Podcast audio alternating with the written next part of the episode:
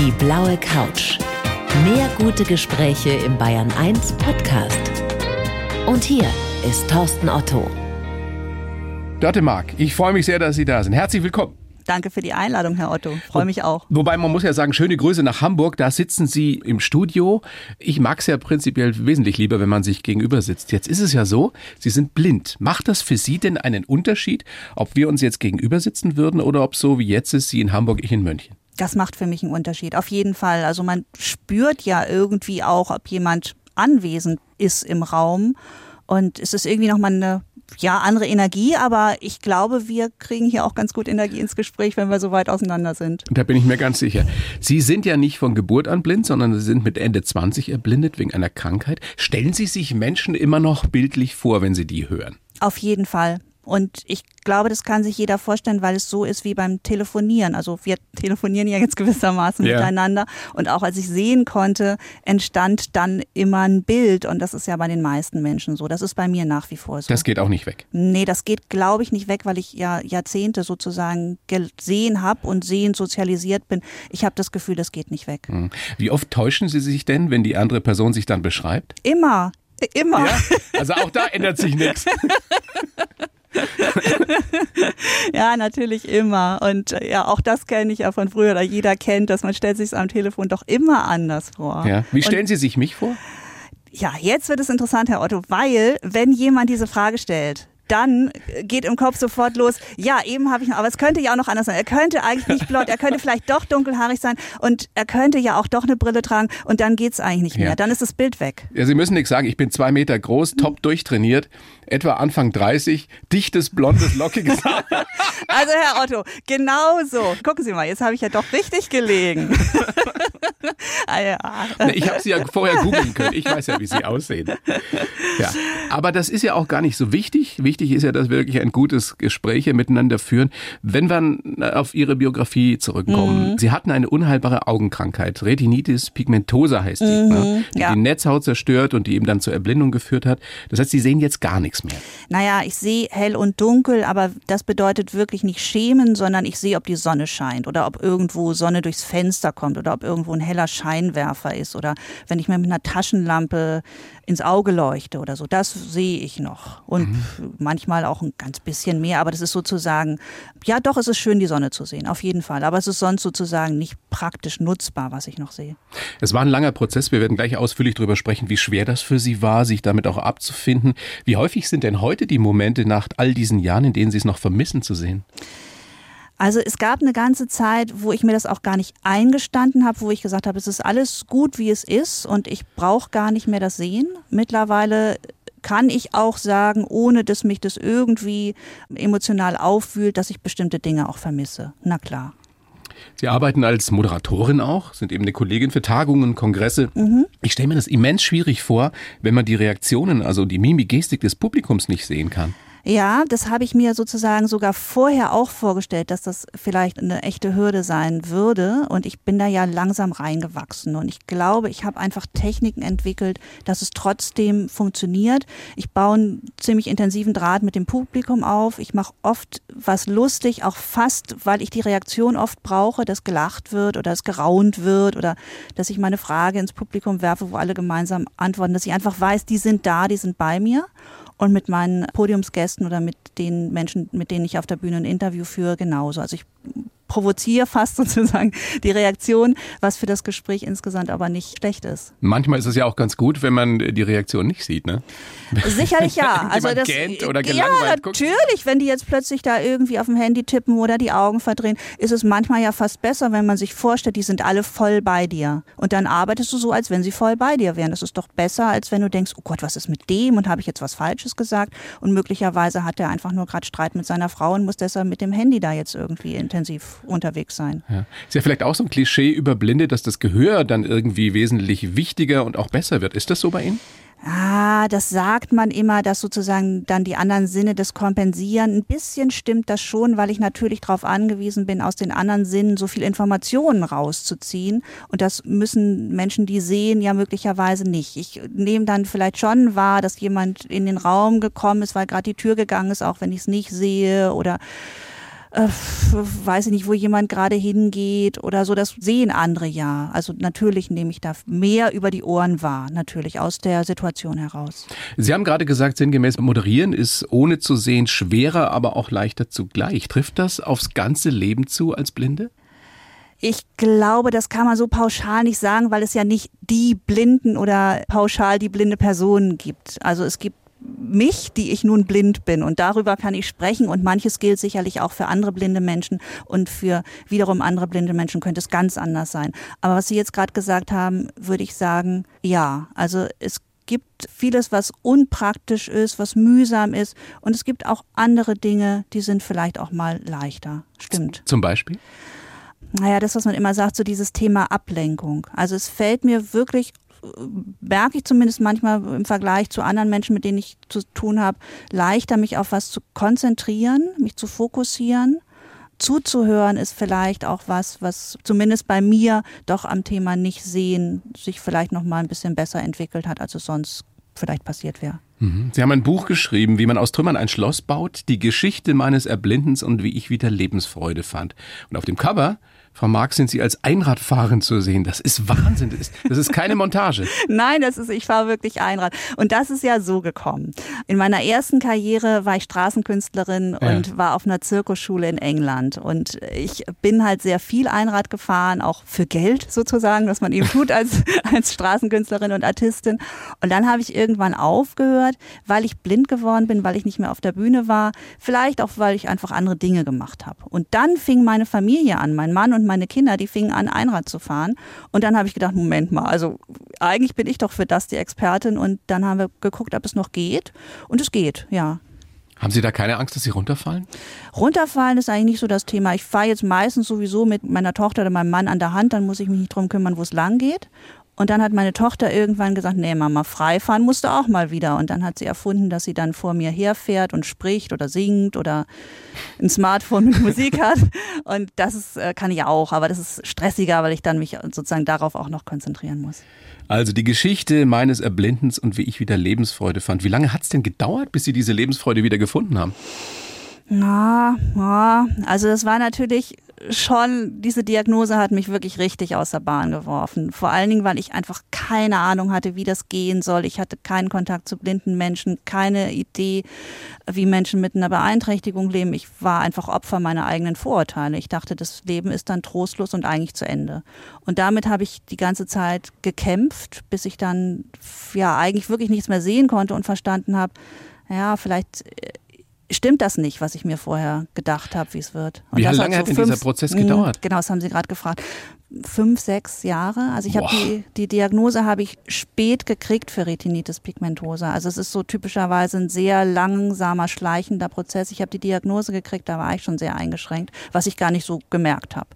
Und ich war froh, dass die Diagnose so spät gekommen ist.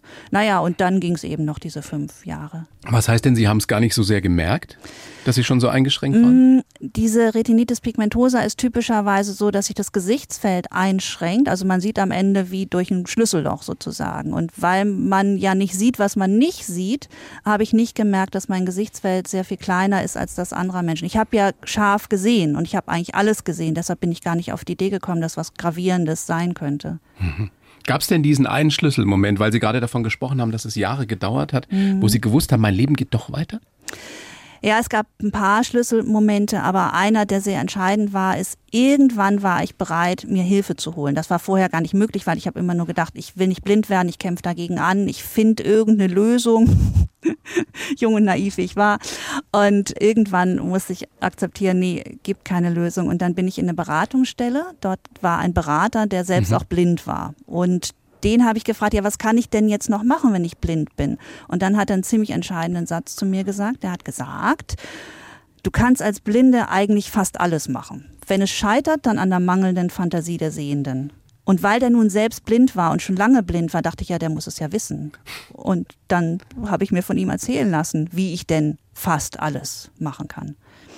Was war denn schlimmer, Frau Mark? Die Diagnose, die Zeit des Erblindens, was ja Jahre gedauert hat, der vergebliche Kampf dagegen vielleicht auch?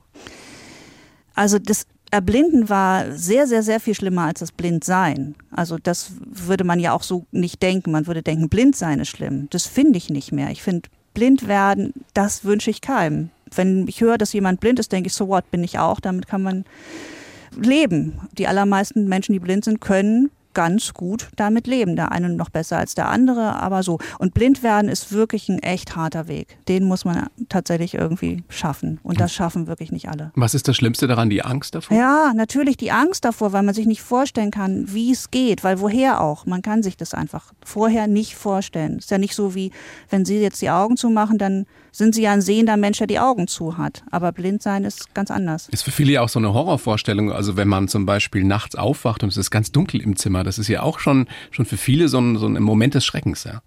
ja, und auch das stimmt ja gar nicht. Man denkt dann, man ist in der Dunkelheit. Das ist gar nicht wahr, weil wenn man nicht mehr sieht, ist man nicht in Schwärze und nicht in Dunkelheit. Also das, was man sich so bedrückend vorstellt, ist auch nicht. Also wenn ich jetzt sagen würde, wenn ich nicht sehe, es ist irgendwie kein heller Raum oder kein dunkler Raum, dann sehe ich trotz, also ich sehe nicht schwarz, ich sehe dann vielleicht irgendwie so ein, weiß nicht, Graunuancen, wenn ich das so beschreiben würde, aber nicht schwarz.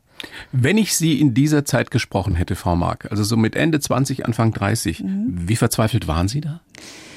Ich hätte das der Welt nicht unbedingt gezeigt. Es gab wenig Menschen, die wussten, wie verzweifelt ich war. Also ich habe nach außen schon immer noch ganz gut funktioniert und ich habe mir immer neue Strohhalme gesucht in Alternativheilverfahren, dass ich immer gedacht habe, das wird noch. Da wird noch was gefunden und ich finde das raus. Und ich war ja überall. Ich war also in Deutschland sowieso, aber dann war ich in den USA und drei Monate in China in einer ähm, Klinik für traditionell chinesische Medizin. Und ich habe immer gedacht, ich finde da noch was. Mhm. Diese Reise nach China, die muss ja auch ganz wichtig gewesen sein, weil Sie da wohl erkannt haben, dass es doch vielleicht ein Leben nach der Erblindung geben könnte. Ne? Ja, also in China war ich drei Monate und hatte wahnsinnig viel Zeit und war ganz weit weg von allem. Und gleichzeitig hatte ich darauf sehr, sehr viel Hoffnung gesetzt. Die Ärzte dort haben dann gesagt, ja, wir können es vielleicht ein bisschen verlangsamen, aber stoppen können wir da gar nichts. Und ähm, dann war mir klar, wenn die das sagen, dann, ich habe so viel versucht vorher, dann ist es einfach so. Dann muss ich jetzt irgendwie doch damit leben lernen. Und ich hatte einfach so viel Zeit dort. Ja, und dann habe ich angefangen, mir doch wieder was zu wünschen, was ich so in meinem Leben will, außer nicht blind werden. Wenn wir uns das vorstellen, was wir ja nur sehr ansatzweise können, was haben Sie denn zum Schluss dann noch gesehen, wo Sie sich noch an dieses Fünkchen Hoffnung geklammert haben? Das Verrückte, und das liegt auch eben, wie Retinitis pigmentosa funktioniert, wenn du gutes Licht hast und wenn du den richtigen Winkel hast, dann siehst du bis fast äh, vor kompletter Erblindung, hast du das Gefühl, du bist sehend, weil wir sehend ja immer damit verbinden, dass man nicht sieht. Aber du hast immer wieder kleine Ausschnitte und da das Sehen ja am Ende im Gehirn passiert, hast du eigentlich bis zum Schluss Bilder, die auch von außen reinkommen. Das heißt, dein Gehirn gaukelt dir vor, dass du noch was siehst, obwohl du eigentlich schon blind bist. Nicht ganz. Also du schaust jemanden an in einem guten Winkel beim guten Licht und du siehst, sagen wir mal, die Hälfte vom Gesicht. Und dann, weil dein Gehirn ja weiß, das müsste ein ganzes Gesicht sein, hast du schon das Gefühl, das ist ein ganzes Gesicht und du hast diese Person gesehen. Krass.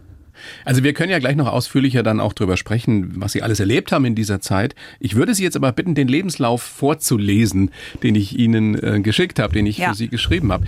Und Sie können den ja nicht auf normale Weise vorlesen, logischerweise, weil Sie im Blind sind. Erklären Sie mal, wie das funktioniert. Also ich habe den jetzt abgetippt in Brailleschrift und weil ich Braille sehr spät gelernt habe und jetzt auch nicht so furchtbar viel damit mache, weil digital und überhören und so weiter am PC und so mache ich eben nicht viel mit Braille. Aber ich habe den also hier in Braille und ich habe das geübt, sodass ich das jetzt auch vorlesen kann. Die andere Variante wäre über die elektronische Stimme vom Computer. Ich hoffe einfach, dass meine Stimme schöner ist als meine Computerstimme. Ja, unbedingt. Dann bitteschön, Frau Mark. Also, ich heiße Dörte Mark und ich habe mir aus Trümmern ein Schloss gebaut. Geprägt hat mich die Bullabü-Kindheit auf einem Bauernhof in Schleswig-Holstein und die Zeit als Straßenkünstlerin und Zirkusartistin und eine Diagnose beim Augenarzt. Jahrelang habe ich gegen die Erblindung gekämpft und dabei dunkle Zeiten erlebt. Erst als ich mein Schicksal akzeptiert habe, habe ich neue Lebensfreude gefunden. Als Moderatorin und Rednerin habe ich mir sogar die Bühne zurückerobert und wieder Konfetti im Haar. Heute weiß ich, blind werden ist schwerer als blind sein. Dankbar bin ich meinem Mann, der mich immer als Frau und nicht als Blinde gesehen hat und für meine tollen Kinder. Wenn meine Geschichte anderen Mut machen kann, dann habe ich viel erreicht, denn ich habe verstanden, mein Glück hängt nicht davon ab, ob ich sehen kann oder nicht. Sehr schön. So, das habe ich jetzt gelesen, das haben Sie geschrieben. Das habe ich geschrieben. Was sagen Sie mhm. dazu? Ja, das ist natürlich äh, so meine Geschichte in ganz verdichteter Form. Stimmt alles. Ich hätte vielleicht ein paar andere Formulierungen gewählt ja. oder ich hätte vielleicht manche Begriffe auch anders gewählt. Diese Formulierung ähm, oder beziehungsweise der Titel Ihres Buchs aus Trümmern ein Schloss gebaut.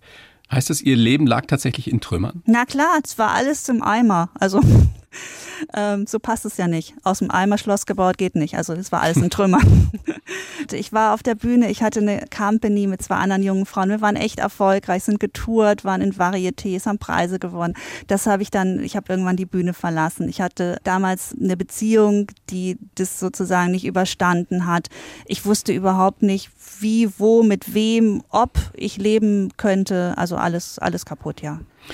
Wenn wir uns nochmal vergegenwärtigen, diesen Zeitpunkt der Diagnose oder diesen Moment der Diagnose, als Sie das erfahren haben, dass es eine unheilbare Augenkrankheit ist, die auch zur Erblindung führen mhm. wird, wie haben Sie das in Erinnerung?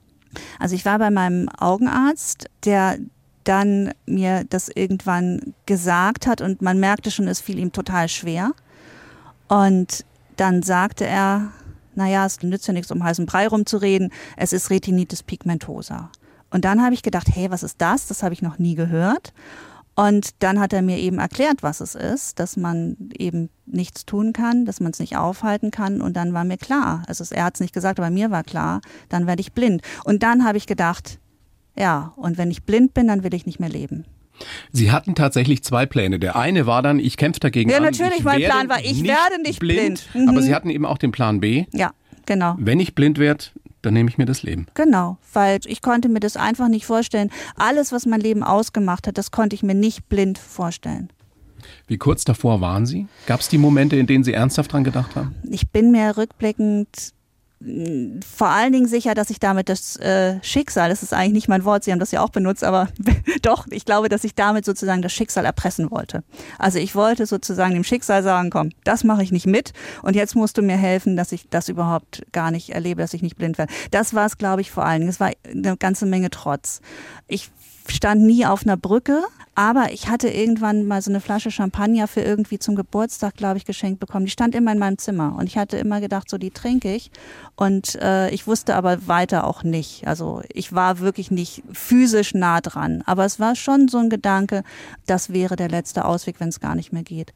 Und irgendwann haben Sie dann eben Ihre Erblindung akzeptiert. Wie mühsam war das denn am Anfang ganz praktisch mit all den Einschränkungen, die man als Blinder wahrscheinlich erlebt? Also nicht ständig mhm. gegen irgendwas zu stoßen, sich zurechtzufinden. Dauernd muss man um Hilfe bitten. Mhm. Ich bin da ja reingewachsen und dadurch, dass ich ja immer noch das Gefühl hatte, ich sehe und dann gab es immer Situationen, weil das Licht plötzlich anders war oder so, dass ich schon nicht mehr gesehen habe und mir dauernd Missgeschicke passiert sind.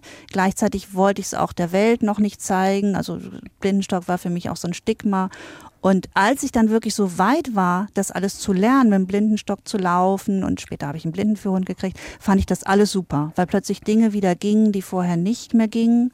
Und weil die Menschen auch anders auf mich reagiert haben, als ich mir das sozusagen ausgemalt habe. Was war denn das Schwierigste da am Anfang, als Sie wirklich dann gar nichts mehr gesehen haben? Das Schwierigste war, glaube ich, schon große Straßenkreuzungen zu überqueren oder Bahnsteige entlang zu gehen mit dem Stock. Also ja, das war schon was, was ich, ja, wo doch eine ganze Menge Adrenalin im Spiel ist. Wenn man jetzt Einradfahren lernt, dann gehört es dazu, dass man da ab und zu runterfällt und sich wehtut. Wie ist das denn, wenn man erblindet? Also wie oft sind Sie hingefallen, haben sich gestoßen? Ich habe mich vor allen Dingen in der Zeit gestoßen, als ich bei Retinitis pigmentosa ist man äh, doch relativ früh nachtblind. Und in der Zeit habe ich mich ständig gestoßen und auch mit dem eingeschränkten Gesichtsfeld. Dann siehst du unten den Bordstein nicht oder du siehst irgendwie, was rechts und links nicht ist und da stößt du dich dauernd. Ich hatte dauernd blaue Schienenbeine. Mhm. Es ist ja für uns Sehende sehr schwer. Ähm, manchmal, wie geht man mit einem blinden Menschen um? Was haben Sie für einen Tipp für uns? Was machen wir am besten? Mhm. Erstmal muss ich sagen, ich war ja auch mal ein sehender Mensch und ich kann das verstehen, weil ich sehenderweise auch mal in einem Restaurant eine blinde Frau, die ich nicht kannte, die war am Nebentisch, zur Toilette begleitet habe. Und das war furchtbar. Ich wusste nicht, wie es geht und habe mich total hilflos gefühlt. Ich kann das verstehen, dass Menschen, die da keine Übung haben, nicht wissen, wie es geht. Ich würde sagen, viel Fragen, viel Kommunikation, Hilfe anbieten, wenn man schon mal ein bisschen beobachtet hat, ob diese Person vielleicht gerade in einer Situation ist, wo sie Hilfe brauchen könnte. Das wäre so mein Tipp. Nicht einfach anfassen und am Arm nehmen, viele sagen, kann ich mir gar nicht vorstellen, dass es passiert, aber es passiert gerade so einsteigen, U-Bahn, Bus oder so, da passiert auch mir das sehr häufig, dass jemand einfach meinen Arm nimmt, weil diese Person natürlich nett sein will. Gleichzeitig stresst mich das, weil ich mich konzentriere mhm. und die Person ja gar nicht weiß, wie das jetzt abzulaufen hat. Und dann muss man trotzdem noch, ist so mein Anspruch, diese Person ja nicht, äh, ne, also doch noch nett sein, weil die hat ja nette Absichten. Das ist manchmal eine schwierige Situation. So. Normalerweise sieht man ja Blinden auch an, dass sie blind sind. Ähm, jetzt habe ich mir sagen lassen, ihnen sieht man das gar nicht an. Das liegt aber auch an Retinitis pigmentosa, ja. weil dadurch, dass die Augen in Anführungsstrichen relativ normal aussehen, sieht man es halt nicht sofort. Und wenn man ein bisschen darauf achtet, dann sieht man schon auf jeden Fall. Aber wenn man nicht darauf sozusagen vorbereitet ist, dann könnte man das sozusagen auch übersehen, ja. Macht das einen Unterschied für die Menschen auch im Umgang mit Ihnen? Viele sagen das. Ja, das mag sein. Das kann ich jetzt gar nicht so ganz doll beurteilen. Es gibt eine tolle Geschichte, äh, bei der Sie ähm, engagiert sind, eben um das Verständnis füreinander oder für den anderen eben auch wirklich zu wecken und auszubauen. Dialog im Dunkeln heißt es. Das machen Sie seit ganz vielen Jahren. Was steckt dahinter? Ja, richtig, genau. Also Dialog im Dunkeln ist ein Ausstellungsprojekt, auch weltweit, aber es ist entstanden in Frankfurt am Main und in Hamburg ist das äh, Headquarter. Und es sind komplett lichtlose Räume, in denen im Grundkonzept blinde Guides sehende Besucher durch diese Räume, durch die Installation führen. Das ist dann ganz lebensecht. Ein Park, eine Bootstour, man ist am Ende in der Bar, kauft sich was zu trinken, redet miteinander. Und es gibt eben kein Licht und dadurch ist der blinde Guide natürlich die Person, die sich dort auskennt und die führt. Und dort bin ich eingestiegen 2002 und war dann 14 Jahre Leiterin des Bildungsbereichs und habe so Coaching-Konzepte entwickelt für Teams und Führungskräfte, wo diese Dunkelheit sozusagen genutzt wurde, raus aus der Komfortzone. Was berichten denn die Menschen, wenn sie diese Erfahrung gemacht haben?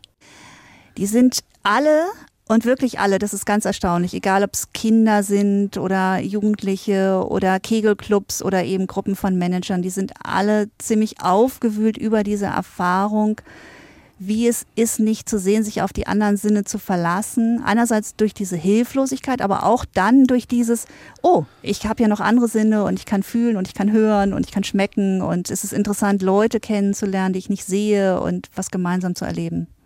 Wenn Sie heute als Moderatorin auf der Bühne stehen, Frau Mark, erzählen Sie dann eigentlich auch von Ihrem früheren Leben als Artistin? Sie hatten ja auch eine eigene Theatercompany. also ist das noch, ist das so weit weg wie nur irgendwas oder ist es noch wichtig? Nee, es ist überhaupt nicht weit weg. Das ist ja so, keine Ahnung, man wird über 50 und man hat irgendwie das Gefühl, das war erst gestern, dass man Anfang 20 war. Und äh, ich erzähle aber jetzt nicht so viel, wie soll ich sagen, was ich da gemacht und getan habe. Ich glaube, mittlerweile nutze ich eher das, was ich damals auch auf der Straße beim Straßentheater gemacht habe, um ein bisschen was, ja, nochmal so eine kleine Pausenclown-Sache in auch eine, eine, Konferenz, die ein ganz anderes, viel trockeneres Thema hat, mit reinzunehmen. Also diese Geschichte mit dem Konfetti im Haar. Ja, genau, genau. Ich habe Das, das habe ich früher schon beim Straßentheater gemacht. Jetzt mache ich es oft am Ende von einer Tagung oder jetzt bei den Zoom-Konferenzen sage ich, und ganz am Ende gibt es noch einen Knaller oder so. Und dann habe ich einen Luftballon, den puste ich auf, da ist lauter Konfetti drin und der zack, platzt dann und sage ich dann, ja komm, das war jetzt der Knaller. Und das ist, das ist natürlich ein bisschen, ja, es ist auch ein bisschen platt, aber es ist ein bisschen unerwartet und dann habe ich halt das Haar voller Konfetti. Wie schön. Wenn man Ihnen lauscht, Frau Mark, dann kann man den Satz tatsächlich wohl unterschreiben, zumindest für Sie. Glück ist nicht davon abhängig, ob man sieht oder nicht. Nee, davon ist es nicht abhängig. Wovon ist es abhängig?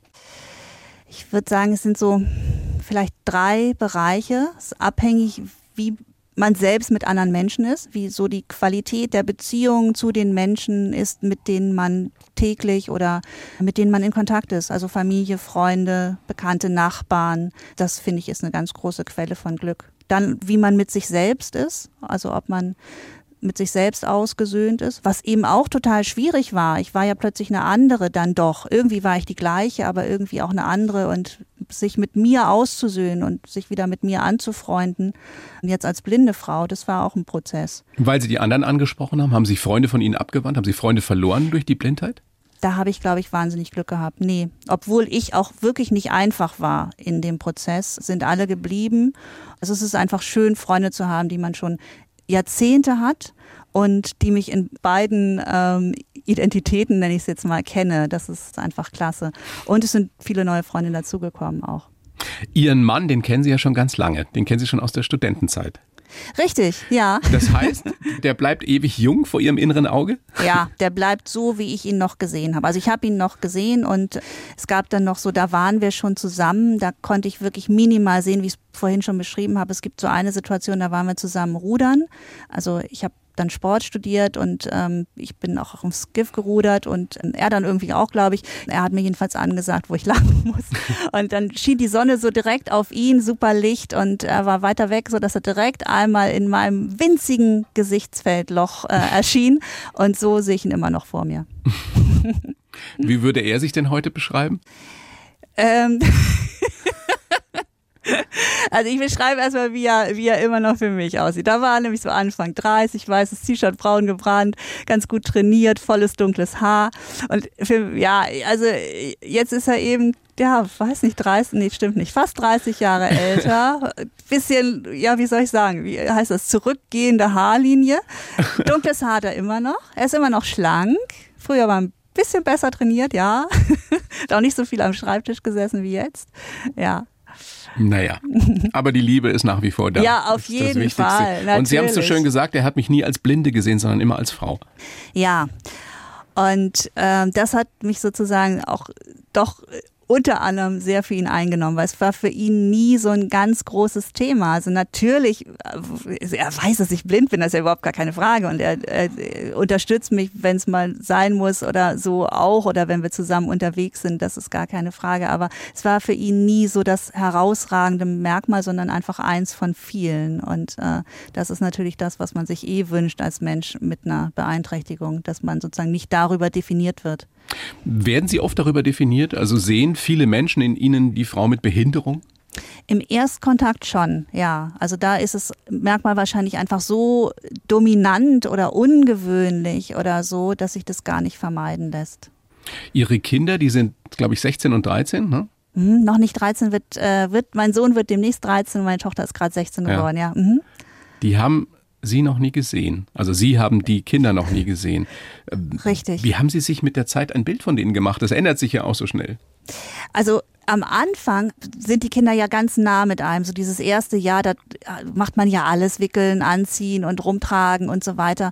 Da war ich so nah dran, dass ich nie gedacht habe, ich sehe die nicht. Ich hatte immer das Gefühl, ich sehe die ganz genau. Und dann über die Zeit sind ja meine Kinder. Also die darf ich nach wie vor anfassen, wenn sie beim Friseur waren oder wenn sie neue Klamotten haben oder so. Äh, ja, also ich habe einfach ein Bild von denen. Bei denen bin ich sogar sicher, dass ich wirklich weiß, wie sie aussehen. Nicht wie am Telefon, wo man dann hinterher überrascht ist. Frau Mark, das ist ein großes Vergnügen, mit Ihnen zu sprechen, weil wir eine sehr, sehr lebensfrohe, positive, optimistische Frau kennenlernen. Und ich weiß, es war nicht immer so.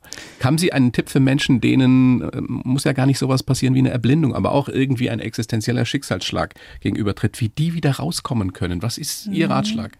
Ich möchte vorher noch mal sagen, ich glaube, das, was sozusagen mich zu dem gemacht hat, was ich jetzt bin. Ich bin auch nicht jeden Tag lebensfroh. Es gibt auch andere Tage, ist ja ganz klar. Aber ich glaube, dieses, dass ich es überhaupt so nicht erwartet habe. Und ich glaube, dass wir oft einfach von dem Leben so viel erwarten, wie es zu sein hat und dann enttäuscht sind, wenn es anders ist. Also wenn man es irgendwie schafft, dem Leben an sich zu vertrauen und zu denken, okay, das Leben meint es nicht grundsätzlich schlecht mit uns. Also das Leben hat nicht entschieden, dass wir irgendwie unglücklich sein sollen und jetzt mit was gestraft sind, sondern vielleicht sind wir manchmal dem Universum ein bisschen egal und dann passieren Dinge, die wir irgendwie nicht gebrauchen können. Aber dann gibt es auch ja Möglichkeiten, damit umzugehen, sich, sich Hilfe von anderen zu holen. Das finde ich ganz wichtig, die zu fragen, die wissen, wie es geht, anstatt mit denen zu jammern, die eben auch nicht wissen, wie es geht. Das finde ich ist ganz schön entscheidend. Ich habe ziemlich viel gute Unterstützung und Tipps von anderen blinden Menschen bekommen. Frau Mark, ich bedanke mich sehr für das Gespräch bei Ihnen. Mir großen Spaß gemacht. Sag gerne nochmal ähm, Ihr Buch, wie man aus Trümmern ein Schloss baut, die Geschichte meines Erblindens und wie ich wieder Lebensfreude fand. Herr Otto, mir hat das Gespräch auch sehr viel Spaß gemacht. Ganz herzlichen Dankeschön. Dank. Tolle Fragen. Danke, hab mich bemüht. Alles Gute und bis ganz bald. Schöne Grüße nach Hamburg. Ihnen auch. Schöne Grüße nach München. Dankeschön. Tschüss. Die blaue Couch, der Bayern 1 Talk als Podcast. Natürlich auch im Radio. Montag bis Donnerstag ab 19 Uhr.